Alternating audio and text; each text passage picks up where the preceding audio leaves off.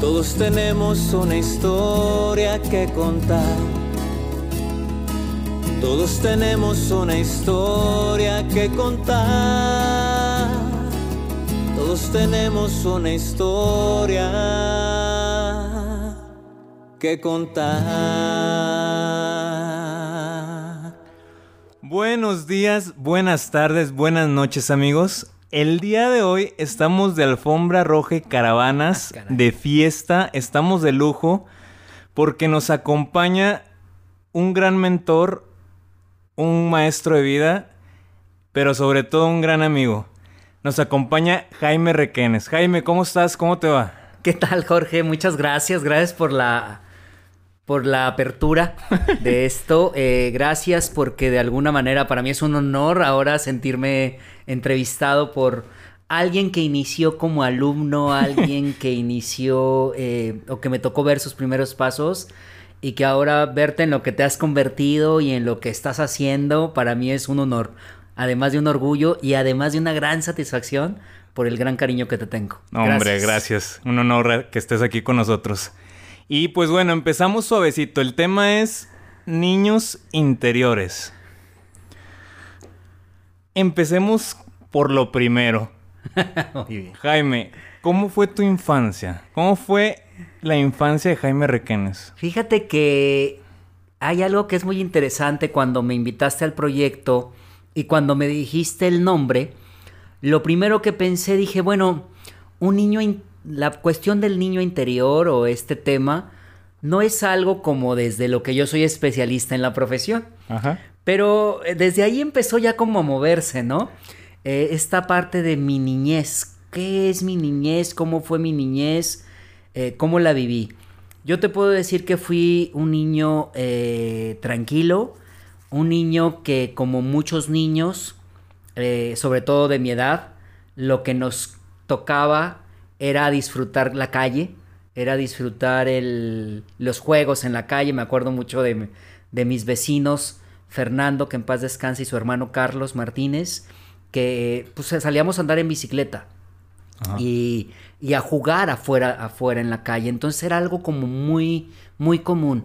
Sin embargo, mi niñez creo que en ese sentido fue muy también de, como pasa con muchos niños, que, que trabajan sus papás, ¿sí? Mis papás trabajaban ambos, eh, tenían- teníamos un negocio familiar, por lo tanto algo muy común era llevarme al trabajo. Entonces yo desde muy pequeño era como las tareas y todo, era irme a trabajar, irme al trabajo de mis padres y ahí realizar mis tareas y mis actividades. En algunos casos, en algunos momentos que, también quisiera compartir, eh, viví una infancia eh, que también era como cuidado por la tía, ¿no? Ok. ¿Quién podía cuidarme? Porque mis papás tenían que ir a trabajar. Y te puedo decir, sin duda, para mí fue una, una infancia, hoy que la veo así, maravillosa. Sin embargo, con sus bemoles, porque como niño quería más jugar, quería más Sí, estar en mi casa, quería más este, estar en la calle jugando, y pues era algo que no era posible.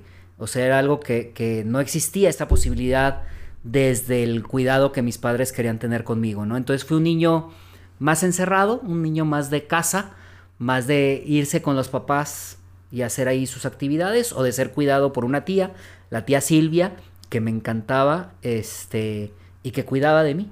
Oye Jaime, y por ejemplo, ahorita que me dices eso y que mencionas esta parte, ahorita que eres ya adulto, ¿qué tanto te hace el tiempo para jugar? Por así decirlo. Ah, ¿Qué tanto me doy el tiempo para jugar?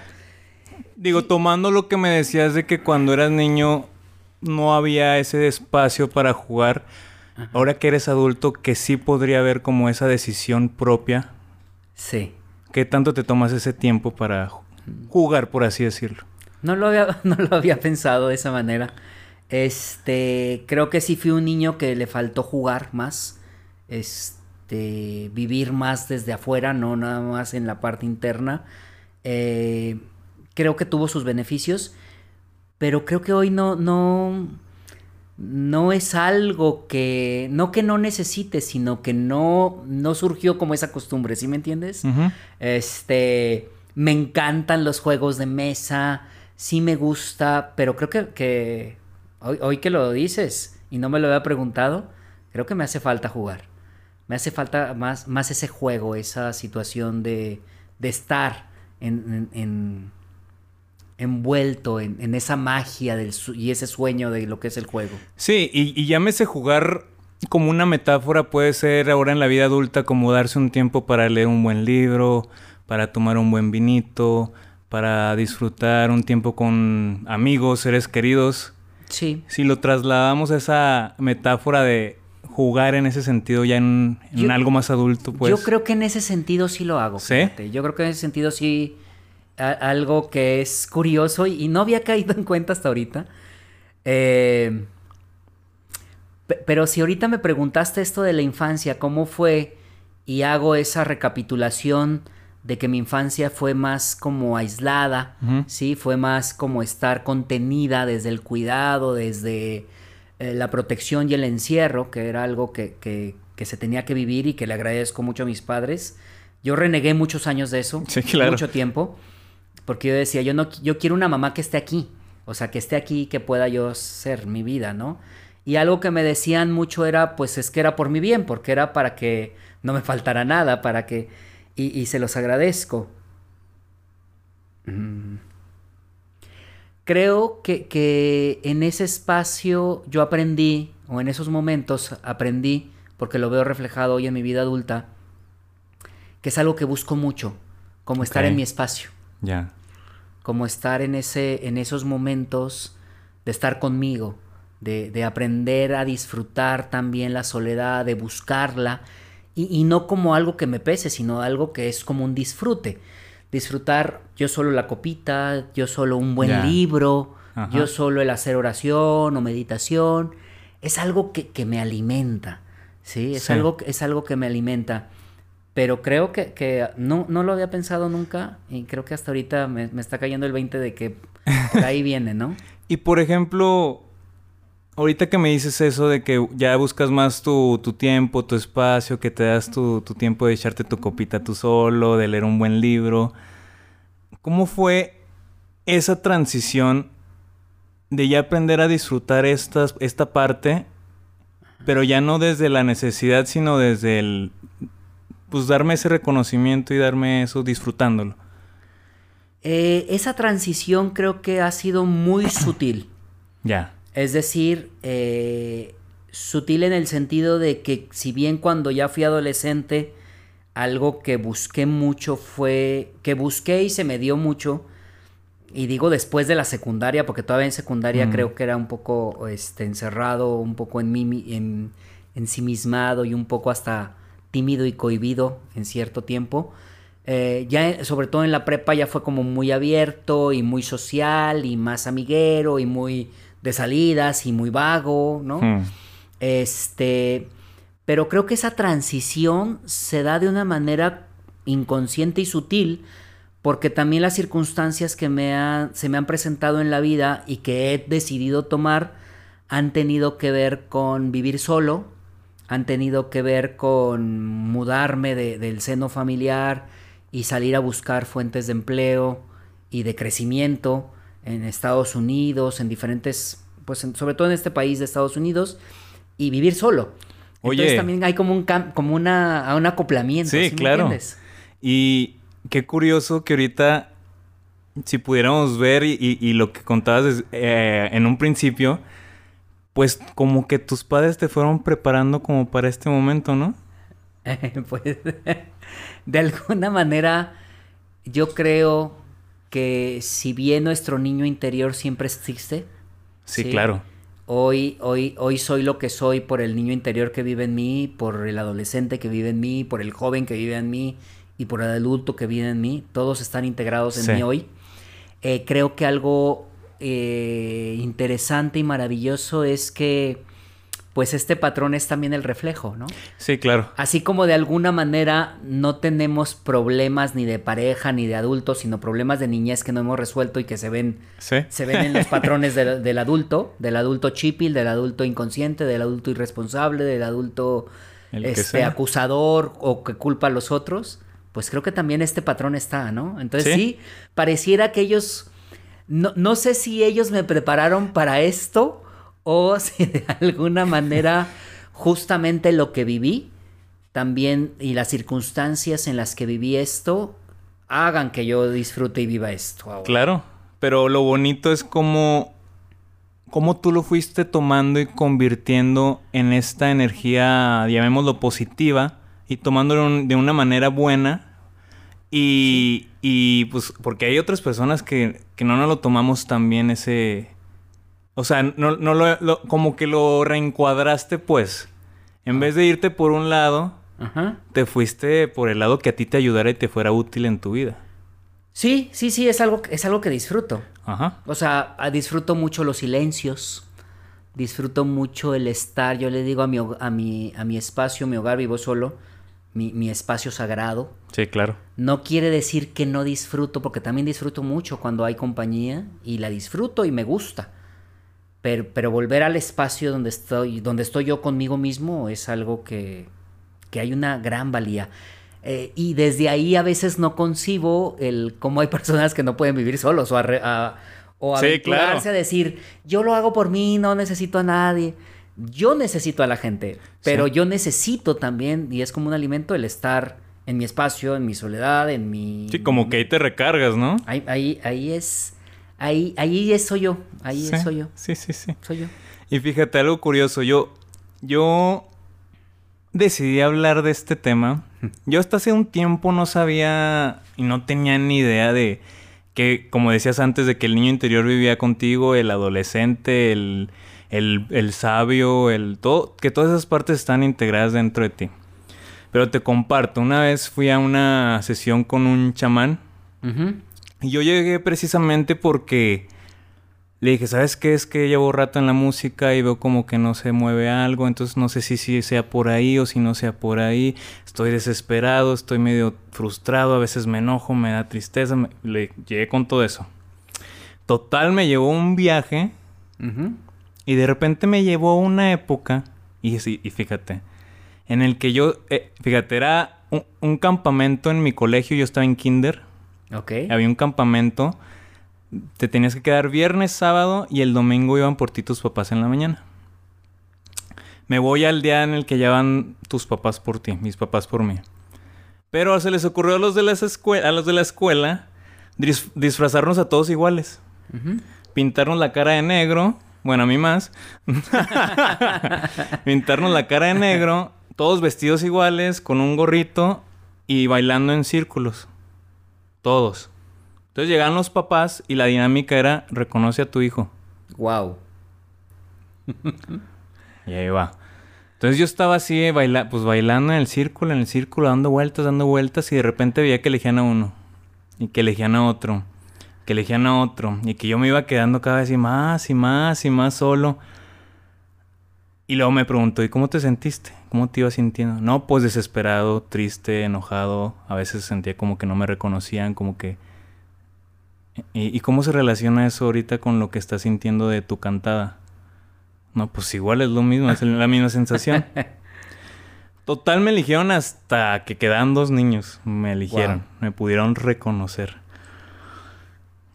Para no hacérselas tan larga, el ejercicio era que, el, que yo me pusiera enfrente de mi niño interno y que yo le dijera algo a mi niño interno y que mi niño interno me dijera algo a mí.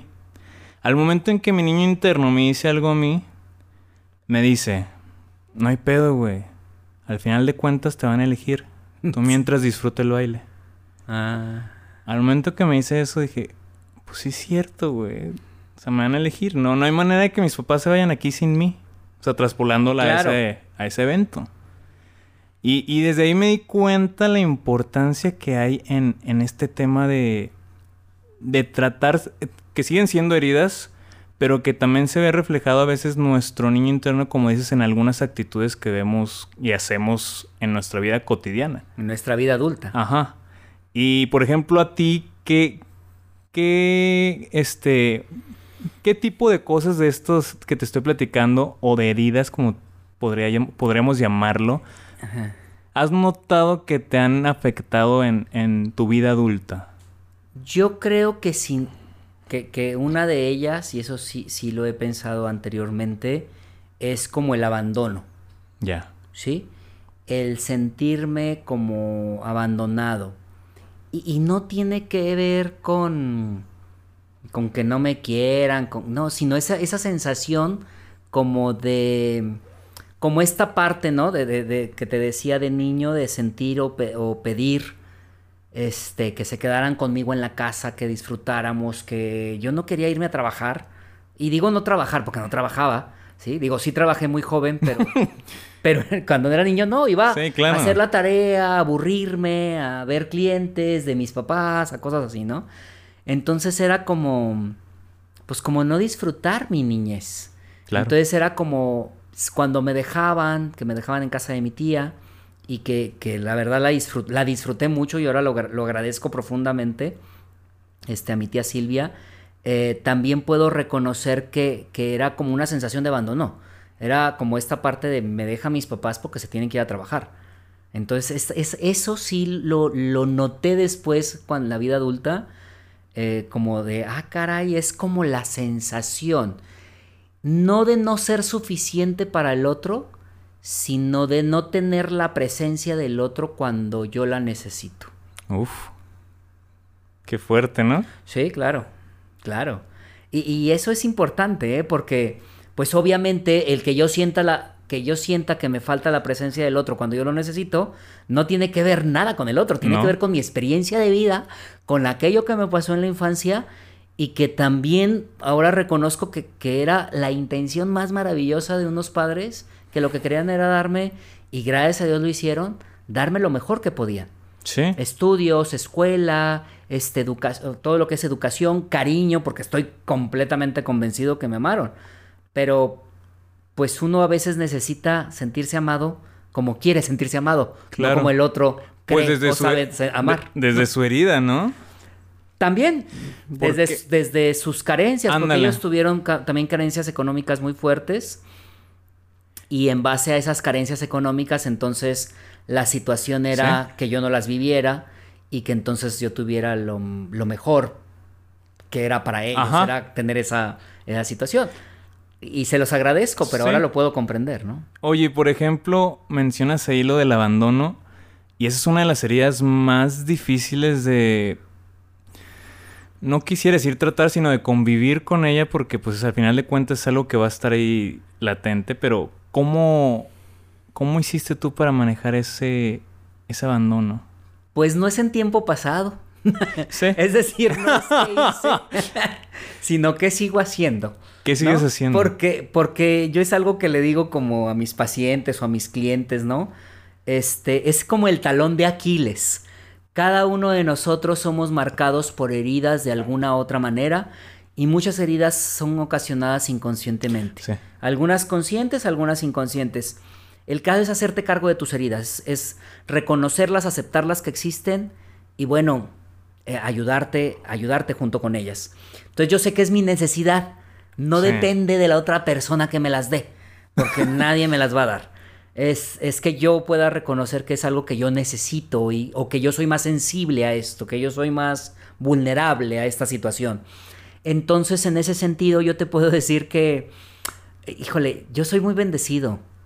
Soy muy bendecido porque Dio- Diosito me puso en el camino de, de este, de la programación neurolingüística, del coaching desde hace muchos años.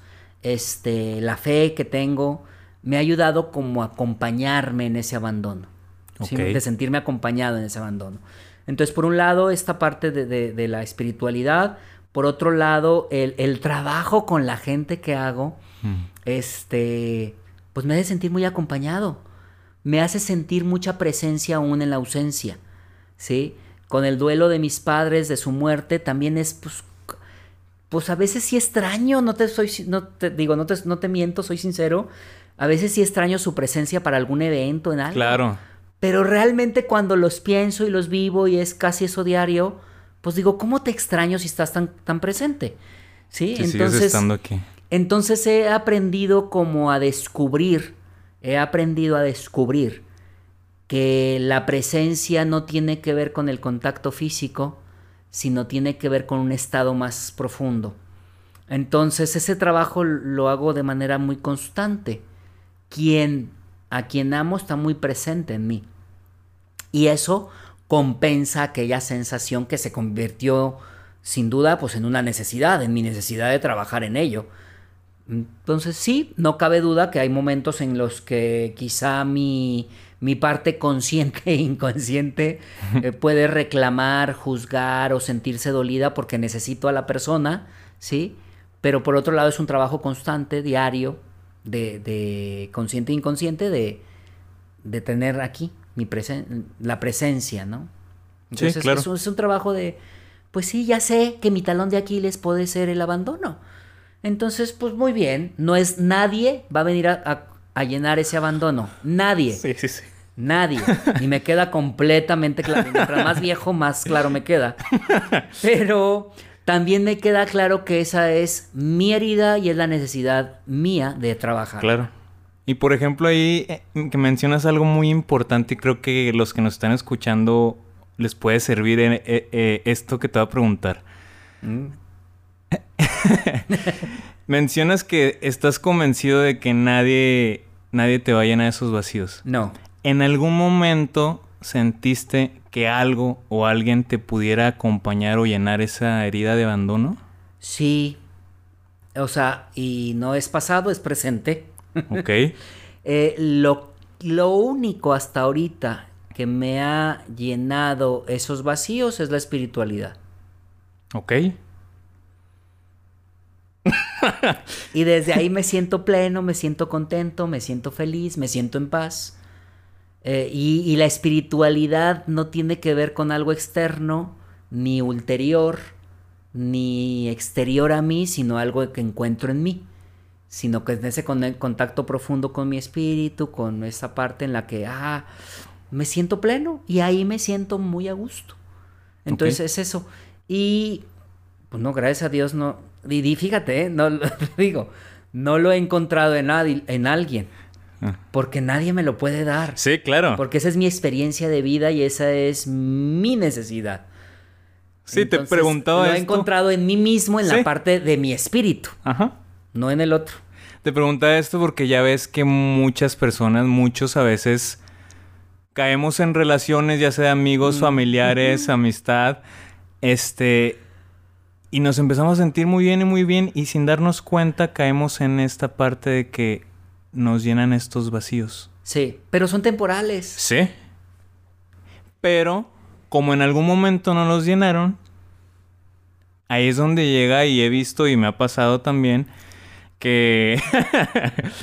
no, claro, que, que, que, estás ahí y esto es muy inconsciente, bueno, desde como yo lo viví es muy inconsciente que no te das cuenta hasta cuando dices, ah, cabrón. No te das cuenta hasta que te das cuenta. claro. De que, güey, estoy ahí con la esperanza de que un amigo, una persona, un familiar o un amor me vuelva a hacer sentir de la manera que me hizo sentir en algún momento. Uh -huh. Y de esa manera que en algún momento de niño quise llegar a sentir también. Claro. Esa, claro. Eso es más o menos es la... Y, y, te digo que es temporal porque también ahora cuando lo pienso o busco el discernimiento de aquello, digo, pues capaz de que si los hubiera tenido con toda esa libertad y todo ese de todos los días jugar en la calle, todos los días estar ahí, no tener el negocio, pues tampoco sería quien soy. ¿No? Y a lo mejor hubiera estado del chongo con mi madre. Y a lo mejor le hubiera reclamado muchas cosas, ya me tienes harto, no me dejas, o esto sí, esto no. O sea, digo, oh, oh, puedo decirte que la vida es perfecta y tal como tuvo o tiene que vivirse.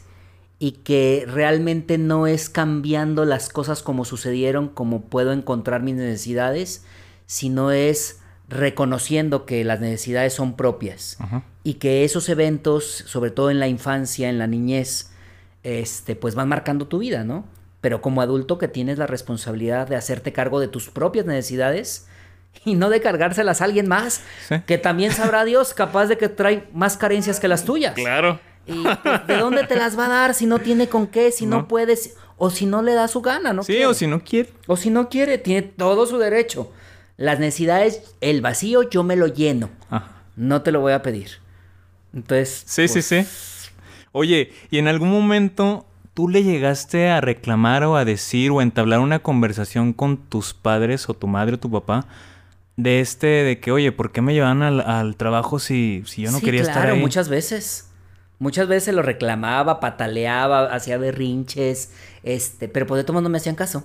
O sea, Sí, claro. es lo que tenía que ser, ¿no? Eh, digo, no te imaginas cómo lo agradezco profundamente. Pero, pero muchas veces se lo reclamé. ¿Y cómo reaccionaban ellos o qué te, qué te decían? Eh, fíjate que era, eh, obviamente desde sus personalidades, este, en este caso mi madre era como, ay, pobrecito, mi hijo, que no sé qué, pero pues de todos modos iba. Y, este, y mi papá, pues, desde esta, desde esta postura de género, de ser el, el proveedor y ser, pues, es- me tengo que ir, ¿verdad? Tengo que hacerlo. Entonces era como, pues, como indiferencia también. ¿Sí me explico? Como indiferencia a mi necesidad y a, a mi necesidad de sentirme amado, de la forma en que yo los quería cerca de mí. Ya. Entonces, pues, pues, ¿cómo te diré? Si estuvieron siempre conscientes, porque después de adulto lo, lo platicamos y me acuerdo una vez, este, decía mi mamá, es que cómo no me quedé contigo. Pues no es lo que tenía que ser. O sea, también lo que hiciste fue una intención positiva maravillosa. Y gracias a ello estudié donde estudié, este, logré muchas cosas, pude tener muchas cosas que, que que ellos me dieron, tangibles, ¿no? Físicas, eh, como el- un coche a una edad temprana, como universidades o colegios privados, como este tipo de cosas que estaban ahí. De hecho, recuerdo, fíjate, algo interesante es que ellos, pues, obviamente trabajaban para poder darme una escuela, pri- eh, un colegio Sí, privado. sí, sí. Y en mi misma rebeldía, eh, cuando a- llego a la adolescencia, bueno, a la pubertad, cuando llego a la etapa de la, de la secundaria, yo dije, no, yo quiero irme a la Federal 1, a la secundaria, porque yo voy. Y no querían, y me dijeron, pues si tú quieres ahí, sí, pero tú tienes que hacer la fila. Y me acuerdo que, que era quedarte en la madrugada para hacer fila, para poder llegar a una ficha. Y yo me fui. Y, pero ahora entiendo que era como una rebeldía, ¿no? Sí, Y agradezco porque también hay, hay, hay personas, amistades muy, muy, muy, muy valiosas para mí en ese sentido. Pero era para mí como, para que te friegues, tú querías darme lo mejor y yo no quiero. Oye, ¿y ¿no? qué tanto ahí Y era digo, como- no, no es mejor, pero para un Sí. padre es como una escuela privada. O darte lo que yo no tuve. O darte lo que yo no tuve. Y yo dije, no, yo quiero la Federal 1. Y yo quiero la Federal 1, yo quiero la Federal 1. Y me quedaba muy cerca de casa en aquel entonces. Pero había era- amigos pero era o- parte- No, nomás era por... Por huevos. Pues sí, por llevar un poco la contra, ¿sí me entiendes? De, ahora entiendo que era también esa parte de rebeldía de, de tú decías porque querías darme lo- el- supuestamente lo bueno para ti, que era una escuela publi- una escuela privada y yo no la quiero. Y a lo mejor fue como que en su momento, eh, pues ahí sí puedo decidir yo, ¿no? Ándale, como e- esto yo lo decido. Ajá. Y, y lo agrade también lo agradezco que, que, que, que, que lo tuve, ¿no? Porque estuve en una secundaria y en una preparatoria federal. Sí, entonces estuve en la, secu- en la secundaria número uno, este, que me encantó. Y luego me fui a la prefema, este, que fue la preparatoria federal. Ajá. Y feliz y contento, o sea, muy contento. Pero hasta cierto punto era darle como en contra a mis papás, que ellos querían darme lo mejor. Sí, sí, y sí. yo, pues yo no lo quiero. Tú me tuviste encerrado. Entonces, este, ¿no?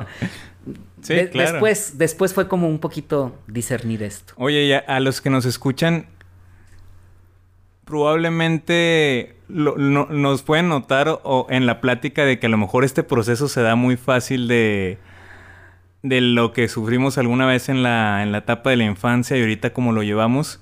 Pero, ¿qué tanto te costó llegar hasta este punto? ¿O qué tantas caídas? ¿O qué tanto...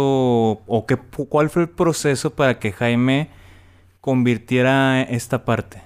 Para que lo dejara de ver como una víctima y hacerse responsable como de esto que está pasando conmigo. Claro, fíjate que primero que nada yo creo que no estuve consciente, o sea, es decir, la conciencia vino después, vivo, vino tiempo atrás.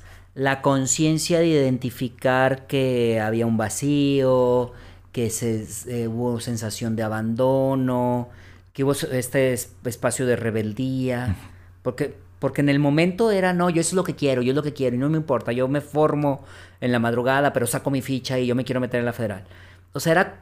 O sea, en, ese momento, tú sí, que, tú sí, tú sí, sentías que lo querías. Sí, sí lo quería. Después el discernimiento viene. Ok. posterior cuando puedo analizar aquellos actos. Eh, ¿Qué tan difícil o qué tantas eh, caídas eh, se vieron?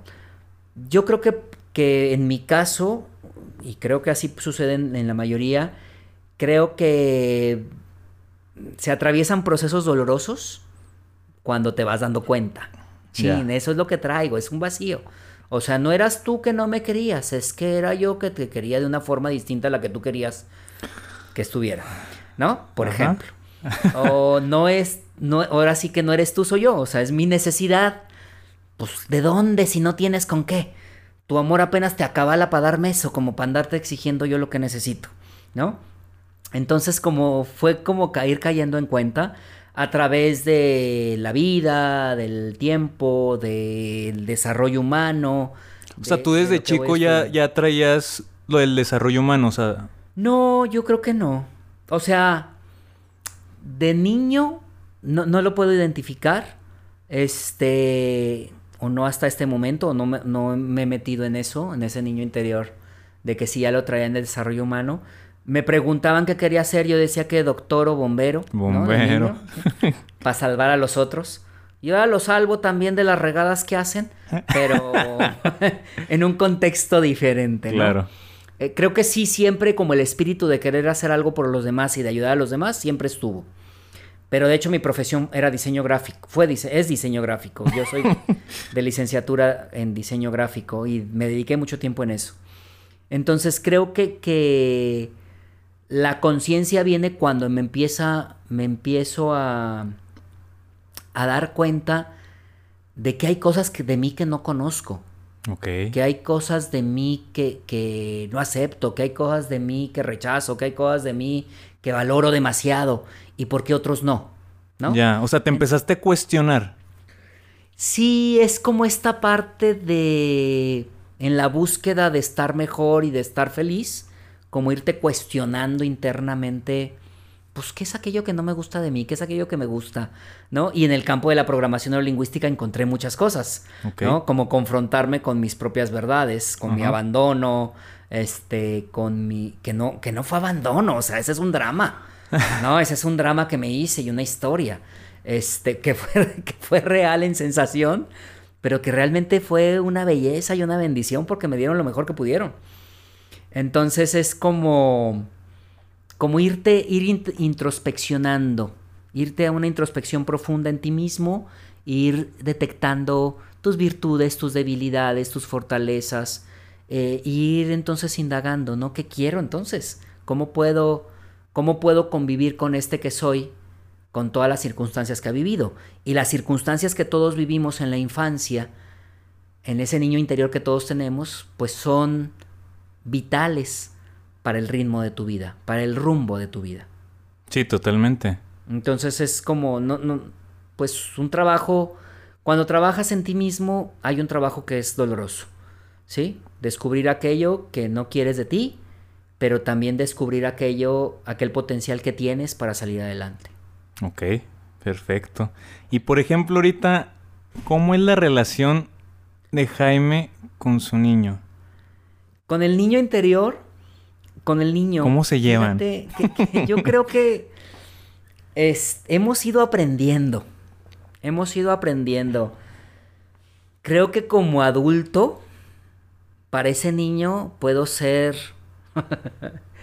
puedo ser tormentoso. Ok. Este, ¿en qué sentido? Puedo ser. Soy consentidor. Me gusta consentir, me gusta, me encanta y lo veo porque es algo que me gusta con los niños, ¿no? Jugar, este, disfrutar, consentir, me encanta, me encanta.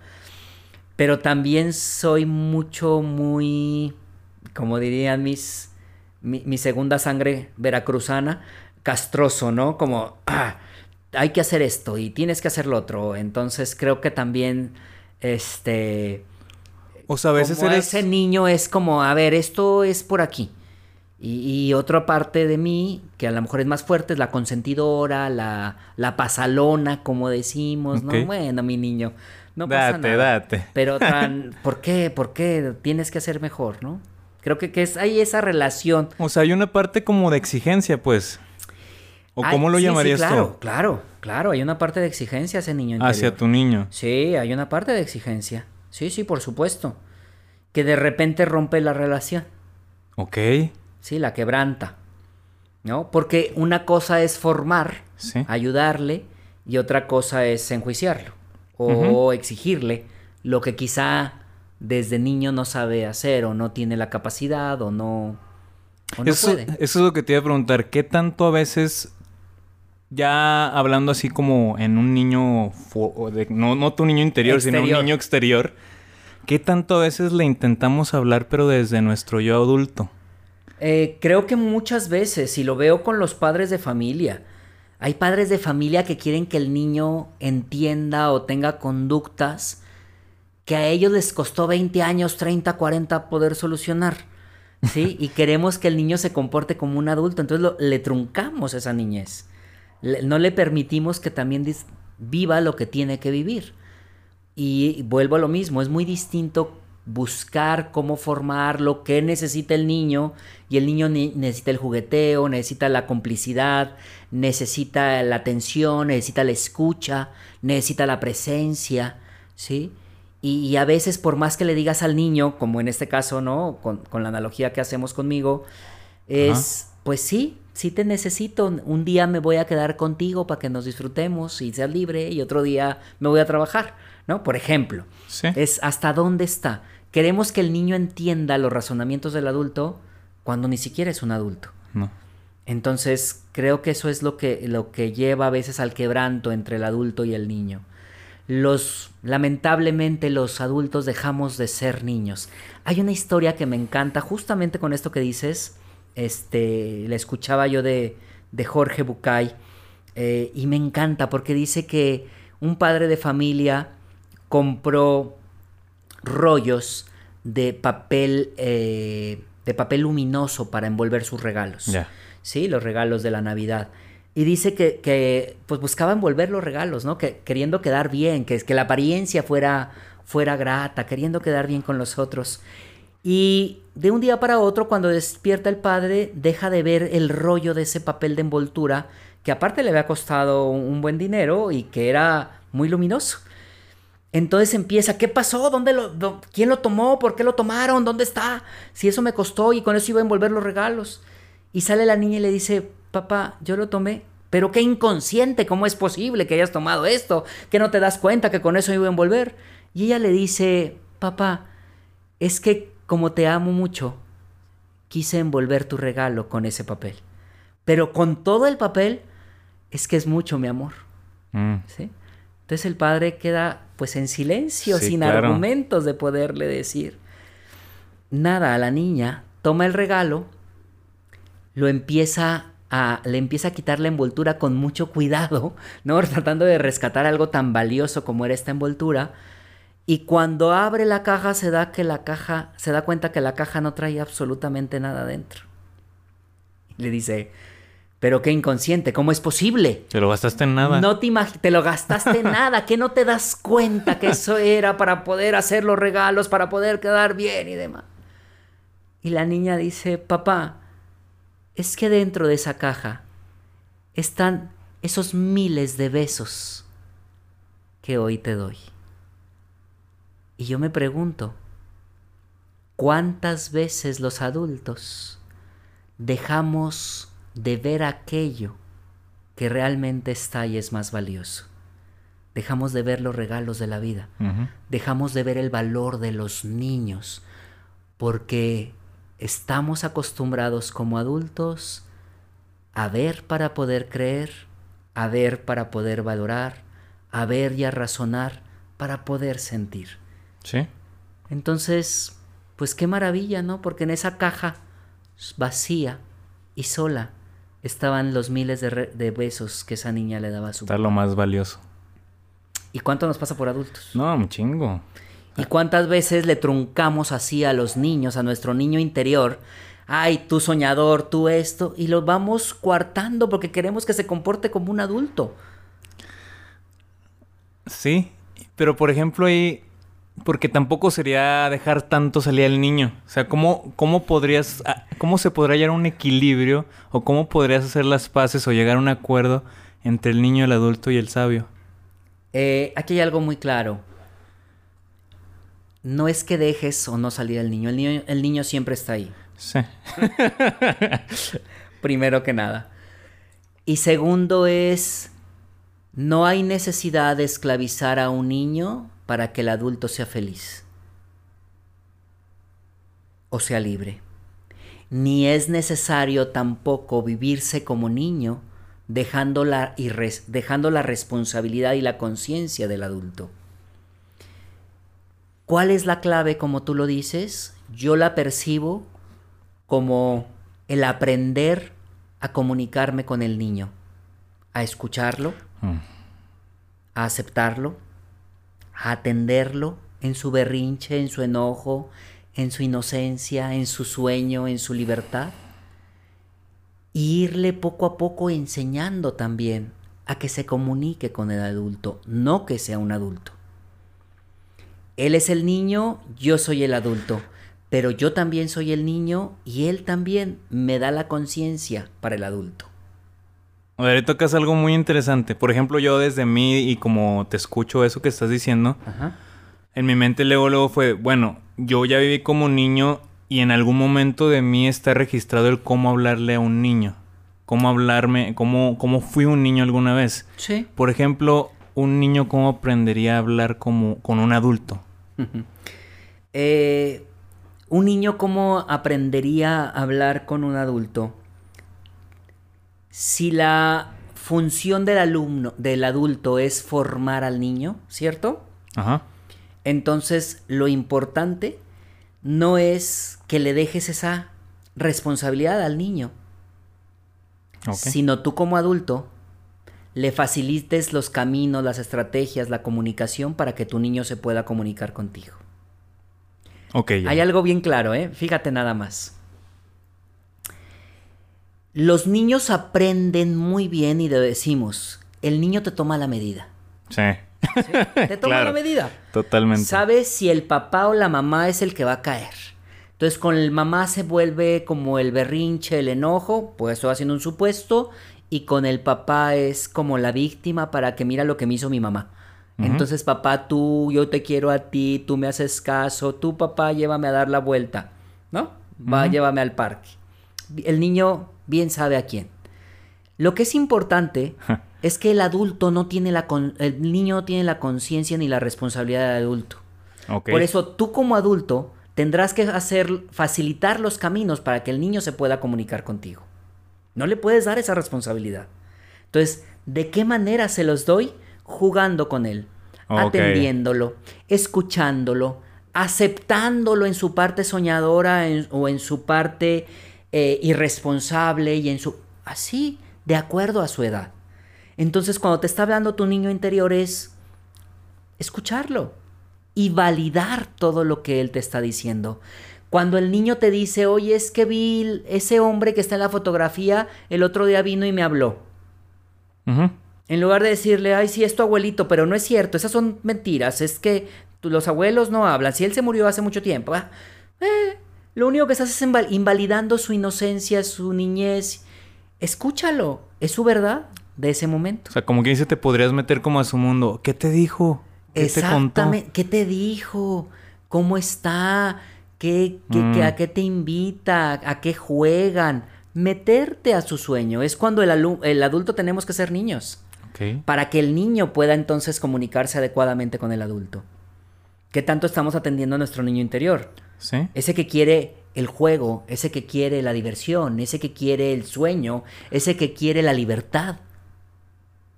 Si no lo escuchamos, pues nos volvemos en adultos eh, que, que, somos o que nos manifestamos muy autocráticos eh, y le exigimos algo que el niño no puede. Entonces, escuchar al niño desde la etapa de niño. Pero fíjate, eso que mencionas me hace mucho sentido pero a la vez creo que el mundo o la sociedad o como cultura nos enseñan a vivir bajo cierto ámbito o por así decirlo, callar esa voz, callar ese niño. No hagas esto, Sí. no, no, no cantes, este, no, no juegues, no eso, consíguete un trabajo verdadero, este, cásate ya, para cuando el hijo, ya estás muy vieja. O sea, pero si yo no quiero, si, si mi, si yo quiero este, irme a cantar, si yo quiero irme a bailar, si yo quiero negociar entre mi trabajo, si yo no me quiero vivir trabajando todo el día, claro. ¿está tan mal? O sea, es- creo que también es un- una mezcla entre la cultura también, ¿no? Sí. Eh, creo que es importante nuevamente aceptar que el niño solamente lo que tiene que darte es aquello de niño. ¿Sí? Si yo te digo que entonces cuando escucho al niño que lo que necesitaba era la presencia, ¿sí? Como adulto, entonces puedo escuchar ahora al niño y ahora escuchando al niño también puedo hablar con él y decirle sí. Y mira, gracias a que tuviste también esta limitación, pudiste tener todo esto. Gracias, pero, o sea, puedo hacerle entender o descubrir que hay también belleza en lo que no tuvo. Que hay también esa parte positiva en lo que no tuvo. Pero para que me entienda ese niño, necesito ponerme a su nivel. Es decir, aceptar primero que sí es doloroso el abandono, que sí es verdad que se requiere un padre y una madre cercano, que sí es cierto, que él se sienta entendido y comprendido por mí. Porque yo como adulto, al que más necesito es a mi niño. Sí. Necesito saber qué careció. Necesito saber qué es lo que lo fortaleció. Porque en mi vida adulta, consciente e inconscientemente, voy a seguir repitiendo estos patrones. Yo necesito meterme al niño y saber los recursos que necesitaba en aquellos momentos de dolor. Yo necesito a ese niño para que me explique como adulto el por qué mi vulnerabilidad ante tal o cual hecho. Yo necesito ese niño y reconciliarme con él y aceptarlo tal cual es para que entonces mi vida como adulto sea una vida sana. Sí. Porque curiosamente y paradójicamente, bueno, no, no sé si en todos los casos, pero por lo menos en el mío me di cuenta y hice conciencia que así era, que en lo que yo carecía o lo que me dolió de niño, paradójicamente es en lo que me estoy convirtiendo ahora con, con él. Claro. Somos uno. No existe, y te- si lo, te lo pongo a nivel de hipnosis, ¿no? Ajá. O a nivel, este, sí, del trabajo mental, mental, eh, es importante descubrir que en nuestro cerebro no hay tiempo y espacio, ¿sí? Es decir, nos movemos a través del tiempo, intervenimos a través del tiempo. El pasado y el futuro no existen, solamente existe el presente, pero desde el presente puedo traer el futuro o puedo traer el pasado. Y mi niño está en el pasado, pero está aquí en el presente y estará en el futuro. y el adulto o el anciano, si así, si así no lo permite la vida, también va a estar aquí en el presente y va a estar en el pasado.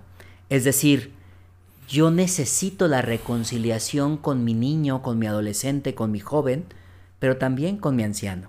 Es decir, necesito estar alineado en todos. Y esto solamente se da si en este momento somos adultos, empezando a reconciliarme con el adulto, con el niño, con el adolescente y con el joven, con todos aquellos hechos que tuve y que de alguna manera fueron erróneos, pero que hay un aprendizaje, pero también con toda la personalidad, con todo aquello que está en mí, porque yo soy él, Sí. yo soy él. Sí, sí, sí. Entonces necesito validarlo, necesito encontrarlo y necesito saber qué necesita que quizá no se le ha dado. Sí. Fíjate, hablando de eso, se me viene a la mente. Hay una película muy buena que se llama Mi Encuentro conmigo. Ajá. No sé si la has visto. No. Es de Bruce Willis. Mi encuentro conmigo, ¿ok? Bueno, sale Bruce Willis y es un hombre súper exitoso que es este asesor de imagen, pero es muy exigente con él y, y muy, pues, sangrón pesadón. Ajá. Con todos medio despotón. Y de, de repente se le empieza a aparecer un niño en su casa. Se le empieza a meter a la casa. Y, y este güey enojado, pues lo va a perseguir, lo va persiguiendo, lo va persiguiendo. Y hasta que, el- güey, ¿por qué te metes a mi casa? Y, y empieza a pelearse con el niño. ¿Y por qué haces aquí? ¿Qué haces aquí? Ya vete, desaparece, o sea, vete. Para no hacerte la larga, el niño era él, él mismo. Y, y en la vida adulta ya le estaba generando crisis el no haber atendido esa, esa parte. Ya, ya tenía, ya no podía dormir, ya tenía ataques de pánico, ya había, pues ya tenía visiones también. Claro. Hasta que llegó un punto en que llegó este niño, este niño, este niño. Y llegó, para no hacértela tan larga, se va a una parte de su pasado, ya cuando se reconcilia o se quiere reconciliar con el niño o empieza a dialogar con él, entendiéndolo. Y se va a una parte de su pasado en que sale una pelea de él en la escuela de primaria, que el niño se están abusando de él y él se defiende por primera vez y se defiende con ellos, pero le mandan a hablar a su mamá. Su mamá tiene cáncer y no podía salir de la casa por la debilidad que tenía. Total va, se regresan a la casa, el papá lo agarra, lo regaña, le grita, lo humilla, le dice, ¿por qué le haces salir? Se va a morir por tu culpa. Pues el niño a partir de ahí dejó de llorar. Y ya nunca lloró hasta la, hasta la vida adulta. Total, se empezó a reconciliar con él, reconcilió esa parte, se puso él en la parte del papá y le dijo, le dijo a él, a su mismo niño, le dijo, no necesitas a él. Yo estoy aquí contigo, yo te voy a cuidar, yo te voy a proteger. No fue tu culpa. Y sanó esa parte. Claro. Necesitamos al adulto que ayude a sanar a las heridas del niño. Y necesitamos al niño para poder madurar y crecer como adultos. Cuando hablas de esta, de esta parte de las heridas que traemos de niño, acuérdense que, que en las e- primeras etapas, sobre todo de nuestra infancia, es cuando tomamos y aprendemos los patrones mentales generalizados. Es donde se va marcando nuestra historia de vida. Y es vital entonces vivirnos siempre con el niño y atender al niño. ¿Qué Pero no para que alguien más le dé lo que necesita, sino para que tú como adulto te hagas cargo de tu niño interior. Claro.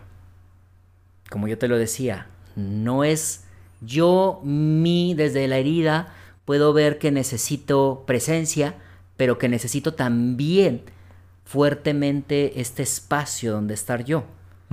Entonces, bueno, creo que, que la vida me lo da, Sí, claro. ¿no? Busco momentos en los que estoy con mucha presencia, ¿no? Estos momentos en los que... ahí. Y hay momentos que digo, ya no aguanto la presencia. ¿sí? O sea, también necesito esos momentos donde estoy conmigo mismo. sí. Pero es gracias al adulto que le puede dar al niño aquello que necesita. Por eso cuando tenemos ciertas eh,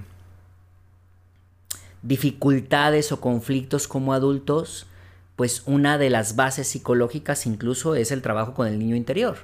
¿Qué necesita tu niño interior? Y yo hoy como adulto, ¿qué necesito del niño? Necesito disfrutar. Sí. Necesito no ser tan aprensivo con las pandemias o demás. Necesito darme cuenta que tengo esperanza, que me vivo también desde el sueño, que me vivo desde la diversión, que busco disfrutar cada momento. No sobreanalizar tanto no las sobreanalizar cosas. tanto las cosas. Ya ves que le decimos a los niños, estate quieto un rato. Sí. ¿No? Y pues es lo que necesito, también no estar quieto. Ah. Es algo que necesita la parte de mi niño. Entonces, atender a tu niño es darle salud a tu adulto. Sí. Eh, y es, es- es reconciliarte, es decir, nada fue malo, nada fue bueno.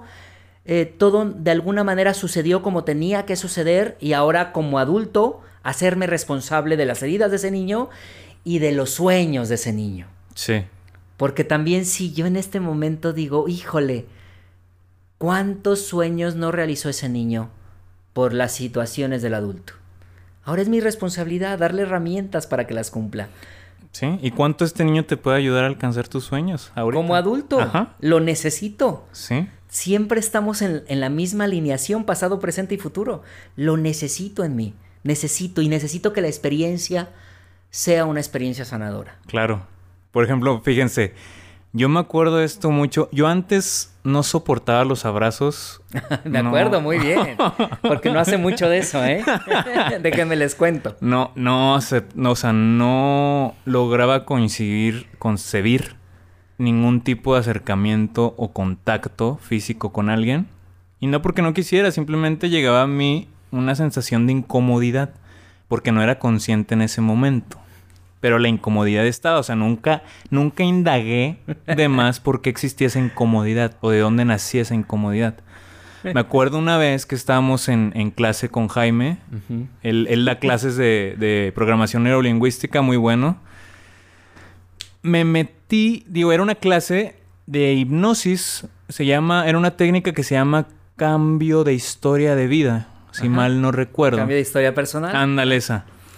Total, me llevó un viaje astral en toda mi vida pasada y resultó que, que yo estaba enojado o no enojado en mi niño.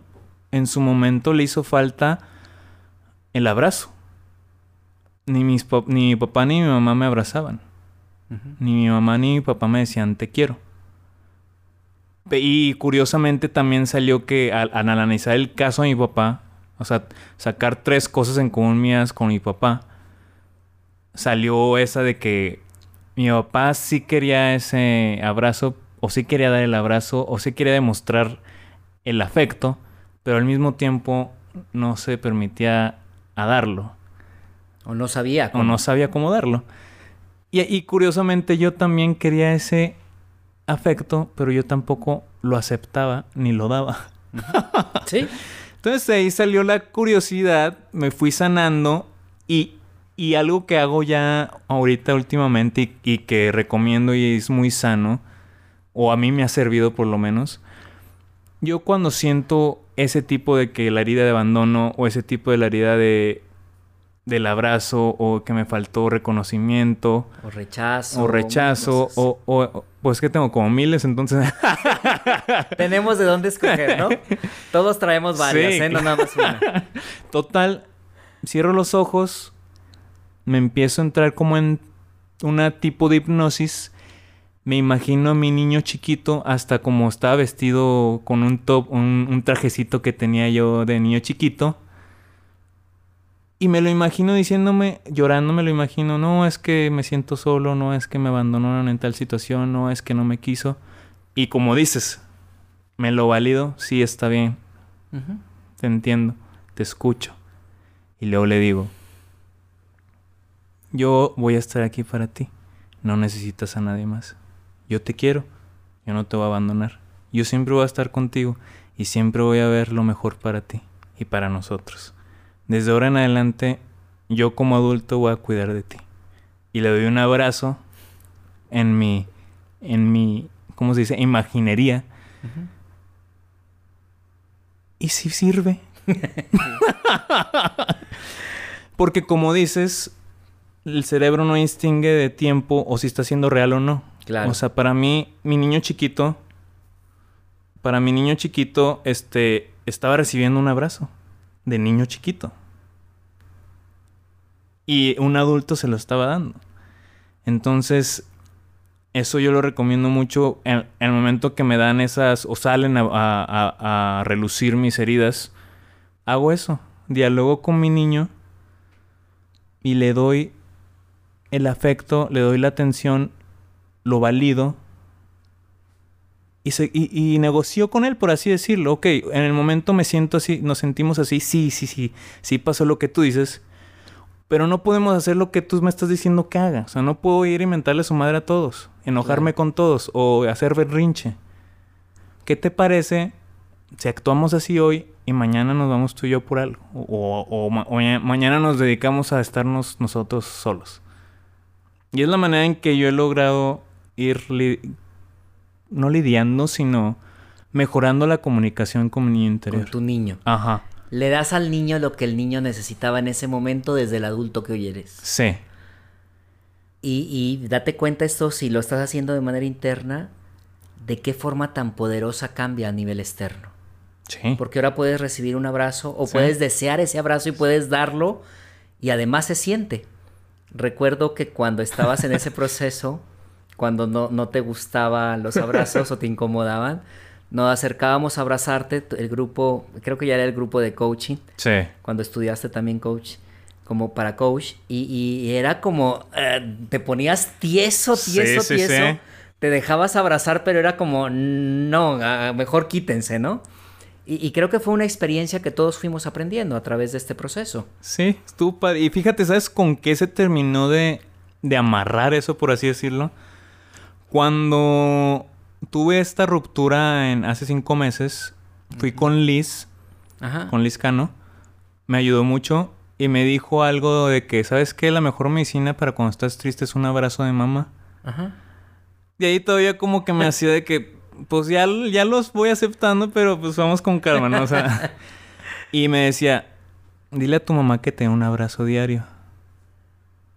Y pues le comenté a mi mamá porque pues sí estaba muy triste. Le dije, oye, pues esto, ¿cómo ves? Y mi mamá venía en las mañanas, todas las mañanas a darme el abrazo. Al principio sí estaba otra vez como que rígido y apretaba las manos y como que ya, ya, ya. Ya, ya me Dos- lo diste. Dos segundos y ya. Y ya después como que fui aceptándolo y fui... Porque es esa parte de... Yo siento y intentando hacer conciencia o reflexión, también es una parte de enojo el no aceptarlo, ¿eh? O siento Claro. que era una parte de enojo. Una Ah, rebeldía. chinga, porque ahora sí me lo vas a dar. Claro, una rebeldía. Ajá. Pero después dije, pues... En el fondo sí lo quiero. ¡Claro!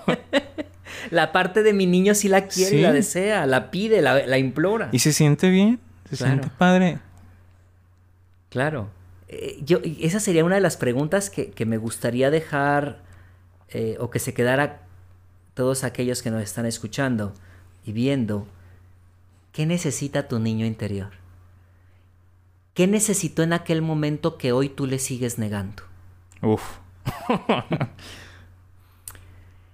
Porque en la vida adulta entonces volvemos a repetir, a veces buscamos en la pareja que nos den, que necesito que me dé protección, cariño, confianza, atención, presencia, comunicación. Espérate, eso no le corresponde a tu pareja, eso te corresponde a ti. Empezar a dártelo porque esa es tu necesidad y esa parte de tu herida. Esa es la clave para que tú empieces entonces a sanarte para poder estar listo para estar en una relación.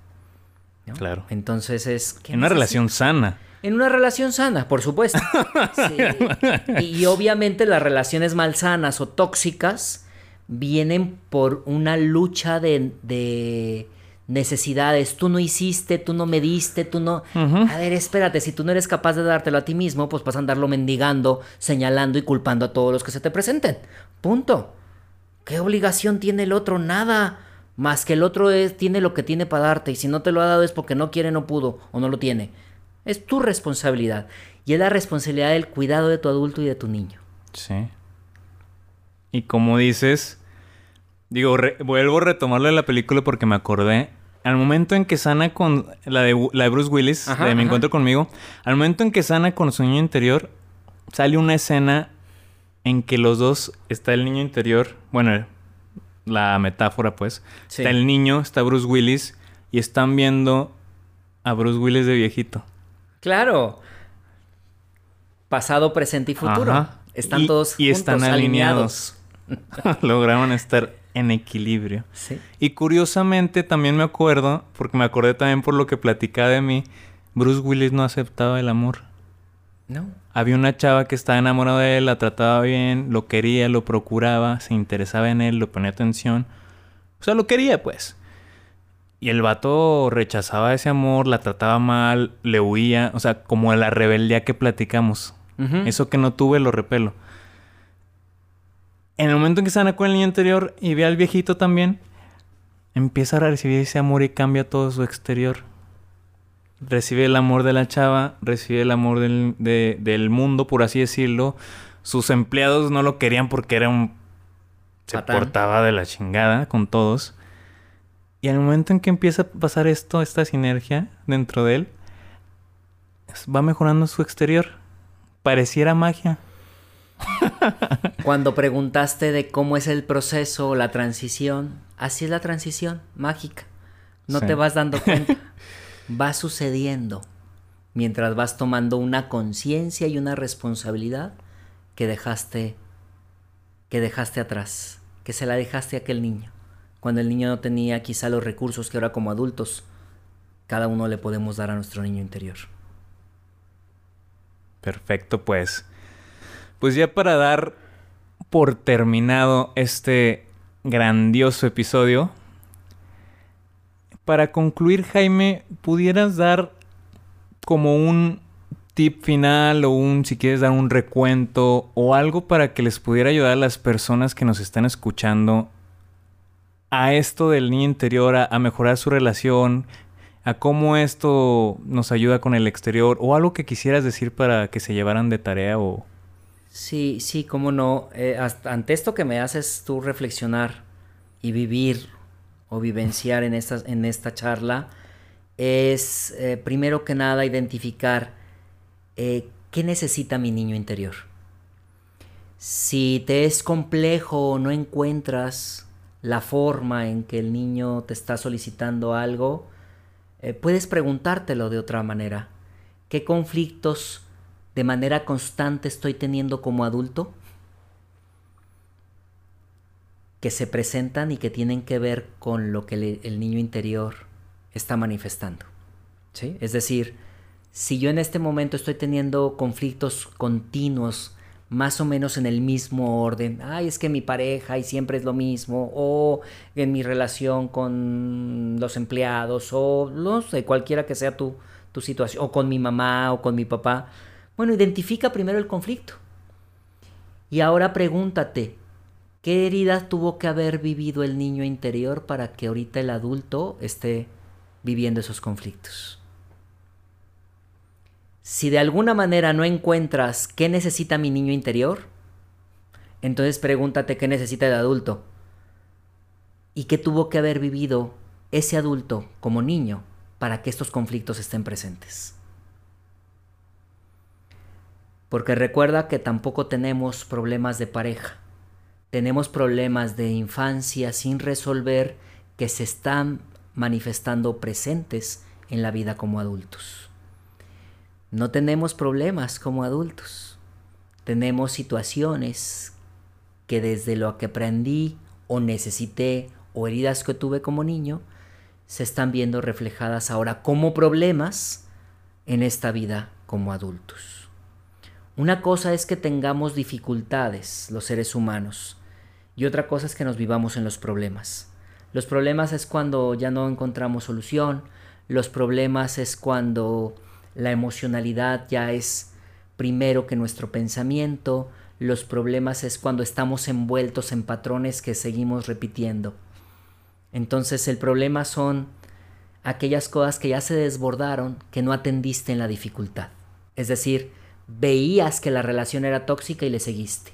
Veías que estabas en esta situación de conflicto en la empresa o en el clima laboral y no dijiste nada tenías este problema con papá o con mamá y no llegaste a atender la dificultad hasta que en este momento se desbordó y entonces hay un pleito, ya, ya, no, ya no nos hablamos o ya nos herimos y nos lastimamos.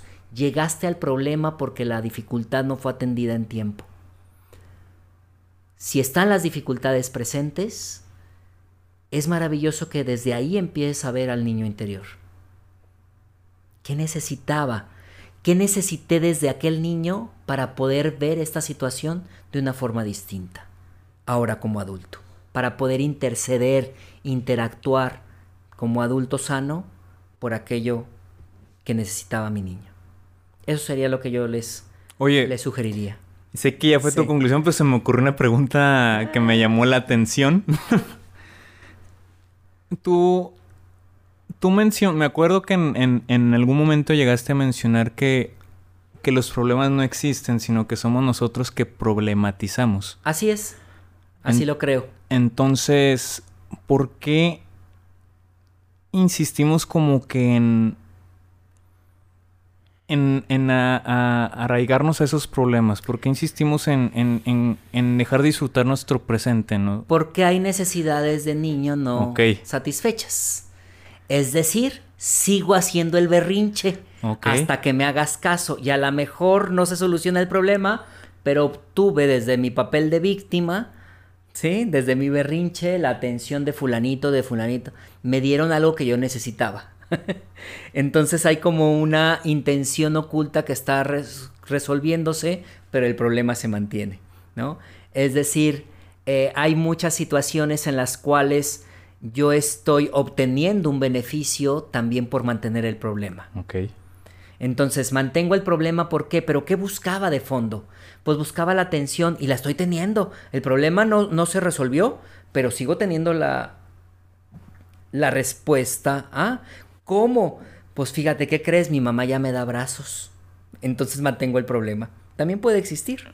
¿Sí? Mm. Entonces algo maravilloso es, es encontrar cuando te vives en el problema y el problema es continuo o es de, la, mm, de largo plazo, es que lo mantiene ahí.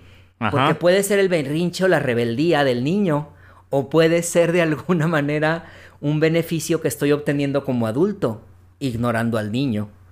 Ay, Sí. güey, pues. Entonces, este, se requiere una exploración. Se requiere como ir de manera más profunda a qué está sucediendo, ¿no? ¿Qué me mantiene en el problema?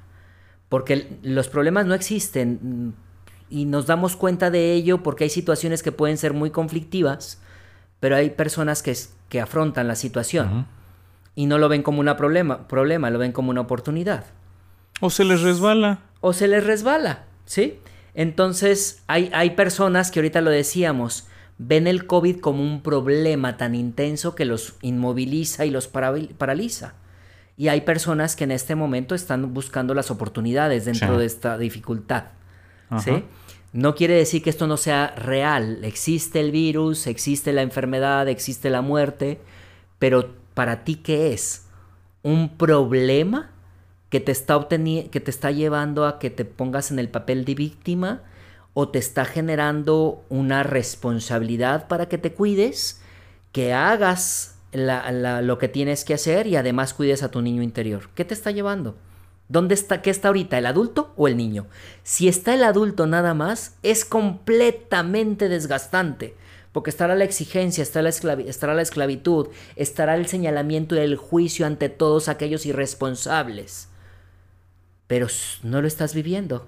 Y yo no sé si te vas a morir de esto o de otra cosa el día de mañana y dejaste de vivir estos cuatro meses de manera sana. Necesitas al niño, al soñador, al que tiene la esperanza y que tiene la fe, al que tiene la diversión, al que tiene el juego, al que se disfruta. Y entonces necesita el niño también al responsable adulto, pero necesita vivirse desde el sueño. No podemos dejar atrás al niño. Necesitamos al niño también en estos momentos, si no nos vamos a morir de estrés, nos vamos a morir de falta de economía, nos vamos a morir por otras cosas. Y al final de cuentas, lo valioso es que hoy el niño y el adulto necesitan escucharse. Perfecto, pues. Muchísimas gracias, Jaime, por habernos acompañado el día de hoy. La verdad, se me hizo una plática sumamente interesante y de mucho apoyo en la vida cotidiana y en los momentos actuales que estamos viviendo, como dices, con la pandemia. Y pues nada, a los que nos estén escuchando agradezco infinitamente su confianza para seguir escuchándonos. Como siempre les digo, tomen lo que les sirva, lo que no, pues no. Y nos vemos en el siguiente capítulo. Sigan en- síganos en nuestras redes. Todos tenemos una historia en Facebook, todos tenemos una historia que contar en, en Instagram. Suscríbanse a nuestro canal para seguir recibiendo estos videos. Y pues nada, todos tenemos una historia que contar. Y recuerden que en todas las historias que tenemos que contar, en toda historia, siempre está ese niño que habita en nosotros. Gracias.